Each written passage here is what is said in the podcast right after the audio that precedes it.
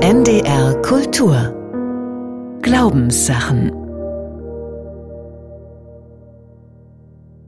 Kraft und Herausforderung der Erinnerung. Tut dies zu meinem Gedächtnis. Eine Sendung von Stefan Lüttich. Am Beginn eines neuen Jahres schauen viele Menschen voraus. Was möchte ich? Was kommt auf mich zu? Was will da werden? Die erste Kalenderwoche 2024 ist schon Geschichte und manch einer fragt sich vielleicht, ob es in den nächsten Tagen noch erwartet wird, sich in Mails oder bei Anrufen alles Gute für das neue Jahr zu wünschen. Dabei lohnt bei aller Vorausschau stets auch der Blick zurück. Online- und Printmedien, Hörfunk- und Fernsehsender haben ihre Jahresbilanzen und Rückblicke längst veröffentlicht. Rückschau und Erinnerung bleiben aber wichtig, weil sie mehr sind als bloße Ereignischronologie. Die Erinnerungen an das vergangene Jahr waren und sind dieses Mal vor allem negativ geprägt. Die Nachrichten von den immer neuen Zerstörungen durch den nun fast zwei Jahre andauernden russischen Angriffskrieg auf die Ukraine, die Bilder von zur Schau gestellten Opfern und Geiseln des Terrorangriffs der Hamas auf den Süden Israels, die Berichte über verheerende klimabedingte Starkwetterereignisse in Europa und Übersee und die Haushaltskrise im Deutschen Bundestag haben einen starken Eindruck hinterlassen. Warum setzen Menschen sich diesen schweren Erinnerungen aus? Erinnern hat nicht nur mit dem individuellen Dasein zu tun. Als kulturelles Gedächtnis ist es auch konstitutiv für das soziale Zusammenleben menschlicher Gemeinschaften. Die Kulturwissenschaftlerin Aleida Assmann hat gemeinsam mit ihrem Mann Jan den Begriff des kulturellen Gedächtnisses geprägt. Sie beschreibt die Vielschichtigkeit des Erinnerns so. Kaum ein Gefühl, kaum eine Tugend oder ein Laster kommt ohne Erinnerung aus. Sie ist in der Liebe ebenso beteiligt wie bei der Dankbarkeit und bei der Rache.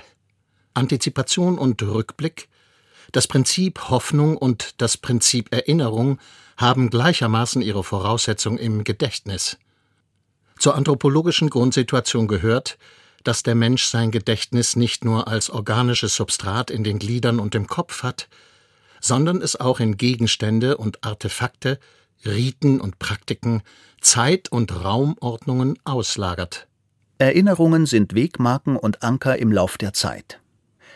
Aus diesem Grund nehmen nicht nur die Medien gleich am Jahresanfang auch die Gedenktage in den Blick, die in den kommenden zwölf Monaten anstehen werden. Neben den besonderen Jahrestagen des Jahres 2024, wie dem 75-jährigen Bestehen von Bundesrepublik Deutschland und NATO oder Jubiläen wie dem 250. Geburtstag von Caspar David Friedrich oder dem 300. Geburtstag von Immanuel Kant, gibt es deshalb auch wiederkehrende Gedenktage. In wenigen Wochen steht solch ein Gedenktag an. Seit einer Initiative des damaligen Bundespräsidenten Roman Herzog begehen die Deutschen jedes Jahr am 27. Januar den Tag des Gedenkens an die Opfer des Nationalsozialismus. Äußerer Anlass ist die Wiederkehr des Datums, an dem Soldaten der Roten Armee 1945 das deutsche Vernichtungslager Auschwitz erreichten und die verbliebenen Opfer der SS-Schergen befreiten. Am Beispiel dieses besonderen Tages wird deutlich, wie wichtig die Erinnerung für die Gegenwart einer Gesellschaft sein kann. Nicht zuletzt angesichts des beängstigenden Ausmaßes eines erstarkenden Antisemitismus in unserem Land ist für die Deutschen das Gedenken an das unvergleichliche Menschheitsverbrechen, das unter der Gewaltherrschaft der Nationalsozialisten an den europäischen Juden verübt wurde, unverzichtbar. Die Erinnerung der Shoah ist konstitutiv für die Existenz unseres deutschen Staatswesens. In seinem viral gegangenen Video hatte Vizekanzler Robert Habeck im November letzten Jahres genau diesen Gedanken formuliert. Es war die Generation meiner Großeltern, die jüdisches Leben in Deutschland und Europa vernichten wollte. Die Gründung Israels war danach, nach dem Holocaust, das Schutzversprechen an die Jüdinnen und Juden und Deutschland ist verpflichtet zu helfen, dass dieses Versprechen erfüllt werden kann. Das ist ein historisches Fundament dieser Republik. Erinnerung schafft Identität. Das gilt in diesem Zusammenhang natürlich in besonderer Weise für den Staat Israel. Beeindruckend ist die Gedenkstätte Yad Vashem in Jerusalem. Hier brennt in der Halle der Erinnerung neben einer Steinplatte, die Asche aus verschiedenen Vernichtungslagern birgt, eine ewige Flamme. Sie erinnert an die Toten der Shoah.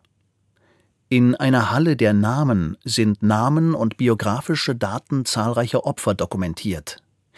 600 Fotografien stehen symbolisch für die insgesamt sechs Millionen ermordeten Jüdinnen und Juden.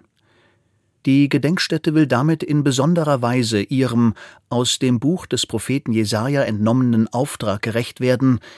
Ich will ihnen in meinem Hause und in meinen Mauern ein Denkmal und einen Namen geben. Einen ewigen Namen will ich ihnen geben, der nicht vergehen soll. Durch die Erinnerung der konkreten Namen, Gesichter und Schicksale kommt demonstrativ zum Ausdruck, dass der perfide Plan der Nationalsozialisten und ihrer Helfershelfer, die in Konzentrationslagern inhaftierten Menschen auf eine Nummer reduzieren zu wollen, nicht aufgegangen ist. Schon für das biblische Judentum hat die Erinnerung eine konstitutive Bedeutung. Bereits auf ihren ersten Seiten berichtet die jüdische Bibel davon, dass an Orten besonderer Gottesbegegnungen, wie dem Bundesschluss des Noah nach der Sintflut oder Jakobs Traum von der Himmelsleiter, steinerne Altäre oder Denkmale errichtet wurden, um an diese Stunden besonderer Gnade zu erinnern. Besonders wichtig wird die Erinnerung an die Treue Gottes in den Jahren des babylonischen Exils im sechsten Jahrhundert vor christlicher Zeitrechnung.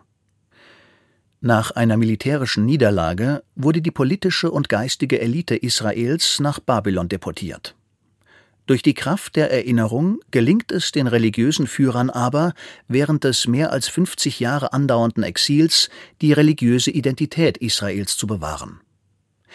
Wichtige theologische Texte entstehen, die später Teil der Tora werden. Der jüdische Geschichtsprofessor Josef Hajim Yerushalmi fasst zusammen Das Verb Zachar in all seinen Formen kommt in der Bibel nicht weniger als 169 Mal vor. Es bedeutet so viel wie erinnern. Angesprochen sind meistens entweder Israel oder Gott, denn Erinnerung obliegt beiden. Dem Verb ist sein Gegenteil zugeordnet vergessen. Israel wird ermahnt zu gedenken und zugleich wird dem Volk eingeschärft, nicht zu vergessen. Wer verstehen will, wie ein Volk überleben konnte, welches während des größten Teils seiner Existenz über die ganze Welt verstreut war, kann aus der noch zu schreibenden Geschichte des Gedächtnisses dieses Volkes vermutlich Wichtiges lernen. Bis heute ist die Erinnerung auch ein zentraler Aspekt in der religiösen Praxis des Judentums. Das Jahr wird durch einen Kalender religiöser Feste gegliedert, die vor allem an biblische Begebenheiten erinnern. So ist etwa das Pessachfest im Frühjahr nicht nur Gedenken, sondern vor allem Vergegenwärtigung der Befreiungserfahrung, die sich in der biblischen Erzählung vom wunderbaren Auszug Israels aus der Zwangsarbeit in Ägypten spiegelt. Durch die Riten, die Speisen und Getränke des Sedda-Abends, der das Pessachfest eröffnet, wird der biblische Bericht von der Nacht des Auszugs aktualisiert. Der Religionspädagoge Reinhold Boschki erklärt das so an Pessach steht die Erinnerung an den Auszug aus Ägypten so sehr im Mittelpunkt der Erzählungen und Riten, dass sich die Feiernden voll und ganz mit dem Exodusgeschehen identifizieren, so als wären sie selbst in Ägypten versklavt gewesen und aus der Sklaverei von Gott befreit worden. Individuelle und kollektive Erinnerung verschmelzen, beide wirken identitätsbildend, als persönliche ebenso wie als soziale Identität. Das Christentum kennt ganz ähnliche Bräuche. Auch im Laufe des Kirchenjahres werden Feste begangen, die biblische Ereignisse nicht nur erinnern, sondern auch in ihrer Bedeutung für die Gegenwart erschließen. So ist das gerade vergangene Weihnachtsfest nicht nur das Gedenken an ein Ereignis, das vor mehr als 2000 Jahren geschehen ist, sondern auch die Einladung, die Menschwerdung Gottes in ihrer Bedeutung für die Welt und das ganz persönliche Leben der Christinnen und Christen zu erschließen. Und das zentrale Sakrament, das neben der Taufe allen christlichen Konfessionen gemeinsam ist, geht auf einen ausdrücklichen Auftrag zur Erinnerung zurück. Tut dies zu meinem Gedächtnis. Als Jesus am Abend vor seinem Leiden mit den Jüngern zusammensitzt und das letzte Abendmahl feiert, gibt er seinem bevorstehenden Tod eine Deutung, indem er Brot und Wein, die er mit den Anwesenden teilt, zu Symbolen seiner Lebenshingabe macht. Auch wenn es über die genaue Interpretation dieses Sakramentes keinen theologischen Konsens gibt, alle Konfessionen sind sich einig, dass die Feier des Abendmahls, der Eucharistie oder der göttlichen Liturgie mehr ist als eine Gedenkstunde an ein historisches Ereignis, sondern dass sie mit dem Leben der Feiernden und ihrer Gemeinschaft mit Christus hier und heute zu tun hat. Für den katholischen Professor Johann Baptist Metz wird Erinnerung zu einer zentralen Kategorie seiner politischen Theologie, die er seit den späten 1960er Jahren entwickelte. Metz versteht Erinnerung vor allem als Solidarität nach rückwärts. Wichtiger Hintergrund seines Denkens ist die Erfahrung der Shoah. Er will die innere Verbindung zwischen dem Gedächtnis des Leidens und Sterbens Jesu und der Erinnerung an das Leiden der unschuldigen Opfer von Gewalt und Ungerechtigkeit in der Geschichte der Menschheit aufzeigen. Die Erinnerung an vergangenes Leid und Unrecht dürfe nicht einfach in der Vergangenheit verharren, sondern müsse zum Impuls werden, die Gegenwart zu verändern und eine bessere Zukunft zu gestalten. Dabei ist Johann Baptist Metz bewusst, dass diese Aufgabe der Theologie alles andere als einfach ist weil die Erinnerung an das Leid der Unschuldigen immer auch die eigene Geschichte in Frage stellt. In seiner anspruchsvollen, von der kritischen Theorie der sogenannten Frankfurter Schule beeinflussten Sprache formuliert er In der Mitte des christlichen Glaubens steht das Gedächtnis des gekreuzigten Herrn, auf die sich die Verheißung künftiger Freiheit für alle gründet. Dass im Gedächtnis seines Leidens die Zukunft der Freiheit erinnert wird, dies ist eine Aussage, die durch keine nachträgliche Anpassung plausibler gemacht oder allgemein verifiziert werden kann. Sie bleibt umstritten und bestreitbar. Diese Anstößigkeit gehört zu ihrem mitteilbaren Inhalt. Denn die unter dem Namen Gott erinnerte Wahrheit der Passion Jesu und der Leidensgeschichte der Menschheit kann nur so gedacht werden, dass sie immer auch die Absichten dessen verletzt, der sie zu denken sucht. Erinnerung an Vergangenes hat eine Bedeutung für die Gegenwart. Das gilt nicht nur für Gesellschaft und Politik, Religion und Kultur, sondern auch für das ganz persönliche Leben. Schmerzlich wird das Menschen und ihren Angehörigen bewusst, die von der Alzheimer-Krankheit oder einer anderen dementiellen Erkrankung betroffen sind. Die immer schwächer werdende Kraft der Erinnerung führt dazu, dass den Betroffenen zunächst die Orientierung im Alltag, später auch in ihrer sozialen und familiären Existenz abhanden kommt. Manchmal bleiben ganz bestimmte Erinnerungen, zum Beispiel aus der Kindheit, die hier und da einen Schimmer von Alltag und Normalität vermitteln können. Ebenso schmerzlich und herausfordernd kann es sein, wenn Erinnerungen an extrem negative Erlebnisse so stark sind, dass sie eine zerstörerische Wirkung auf die menschliche Psyche entfalten. Mediziner sprechen von einer posttraumatischen Belastungsstörung, wenn Menschen, die sexuellen Missbrauch, eine Naturkatastrophe, einen schweren Unfall oder ein Kriegsereignis erlebt haben, die Erinnerung an diese Erfahrung von äußerster Bedrohung, Hilflosigkeit und Angst nicht bewältigen können. Immer wieder werden die Betroffenen in sogenannten Flashbacks oder nächtlichen Albträumen mit diesem Trauma konfrontiert. Körperliche Symptome wie starkes Zittern, Schlaflosigkeit, Konzentrationsschwierigkeiten oder Depressionen können die Folge sein. Die soziale Mobilität wird erheblich eingeschränkt, weil die Erkrankten alles zu vermeiden suchen, was sie an das auslösende Ereignis erinnern könnte. Die Sehnsucht nach positiven Erinnerungen, die dem Leben Orientierung geben können, prägt den monumentalen siebenbändigen Roman Auf der Suche nach der verlorenen Zeit. Der französische Schriftsteller Marcel Proust hat ihn vor über 100 Jahren geschrieben. Proust schildert den Lebensweg eines jungen Mannes mitten in der französischen Gesellschaft an der Wende vom 19. zum 20. Jahrhundert. Einer Gesellschaft, in der sich vieles auflöst. In der bisher Selbstverständliches verloren geht und anderes plötzlich wichtig wird.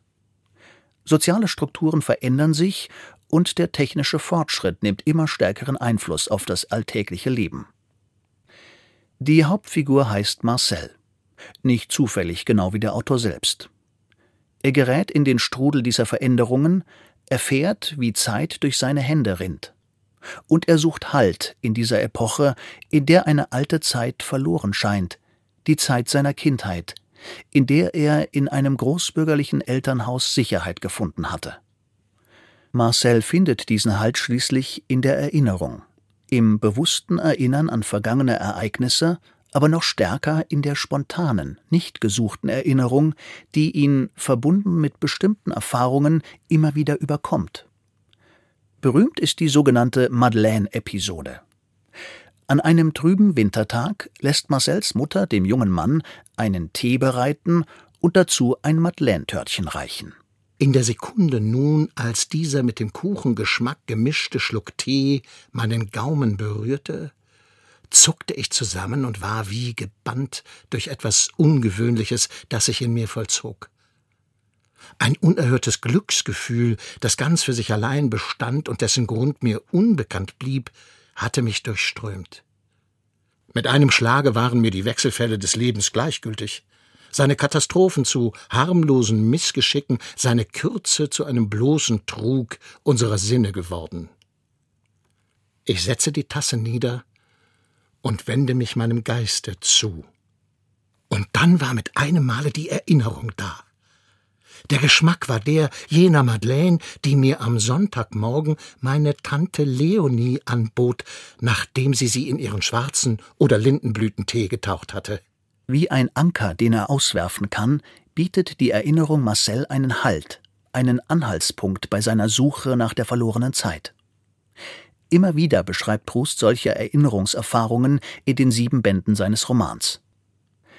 Ähnliche Erfahrungen haben vermutlich die meisten Menschen gemacht, bei all der schnell verrinnenden Zeit, bei allem Fragen danach, wo die Zeit geblieben ist. Bei allem Suchen nach Orientierung in einer immer komplexer werdenden Welt gibt es immer wieder Erinnerungsanker. Manchmal ereignet sich eine spontane, geschenkte Erinnerung an eine vielleicht lange zurückliegende Begebenheit. Manchmal lohnt es sich auch, Dinge bewusst zu erinnern, alte Fotos oder Aufzeichnungen hervorzuholen, um dem Gedächtnis auf die Sprünge zu helfen. Wie wir gesehen haben, ist das nicht einfach rückwärtsgewandt, sondern die Erinnerung hilft uns, auch unsere Gegenwart zu leben. Ja, sie kann sogar dazu beitragen, unsere Zukunft konstruktiv zu gestalten. Es gilt, aus gemachten Erfahrungen zu lernen, auch wenn die Einsichten manchmal schmerzhaft sind. Es gilt, schöne und wertvolle Erinnerungen als eine Art geistigen Notproviant zu bewahren, der auch später noch das Herz weit machen kann. Die vergangene Zeit ist keine verlorene Zeit, wenn wir Anker der Erinnerungen haben, die wir auswerfen können. Deshalb kann der letzte Band von Prousts Romanserie auch die wiedergefundene Zeit heißen. Was für Marcel gilt, das gilt für das Leben jedes Menschen. Erinnerungen können Anker sein, die helfen, die Gegenwart zu leben und die Zukunft zu gestalten. Und das ist umso wichtiger nach einem Jahr, das vor allem von negativen Nachrichten geprägt war. Vielleicht kann für Menschen, die religiös nicht ganz unmusikalisch sind, das folgende Wort des geistlichen Begleiters und Autors Henry Nouwen ein Trost sein, auch wenn sie keine enge Bindung an die jüdisch-christlichen Überlieferungen haben. Für die biblische Tradition ist es zentral, dass Gottes Liebe nicht in Vergessenheit geraten darf. Wenn alles finster erscheint, wenn wir von Stimmen der Verzweiflung umgeben sind, wenn wir keinen Ausweg mehr sehen, dann können wir Rettung in der Erinnerung an eine Liebe finden, an eine Liebe, die nicht einfach nur ein sehnsüchtiges Zurückdenken an Vergangenes ist, sondern eine lebendige Kraft, die uns in der Gegenwart trägt. Durch die Erinnerung überschreitet Liebe die Grenzen der Zeit und gibt Hoffnung in jedem Augenblick unseres Lebens. Kraft und Herausforderung der Erinnerung. Tut dies zu meinem Gedächtnis. Sie hörten eine Sendung von Stefan Lüttich. Es sprachen Henning Hartmann und Stefan Wiefel.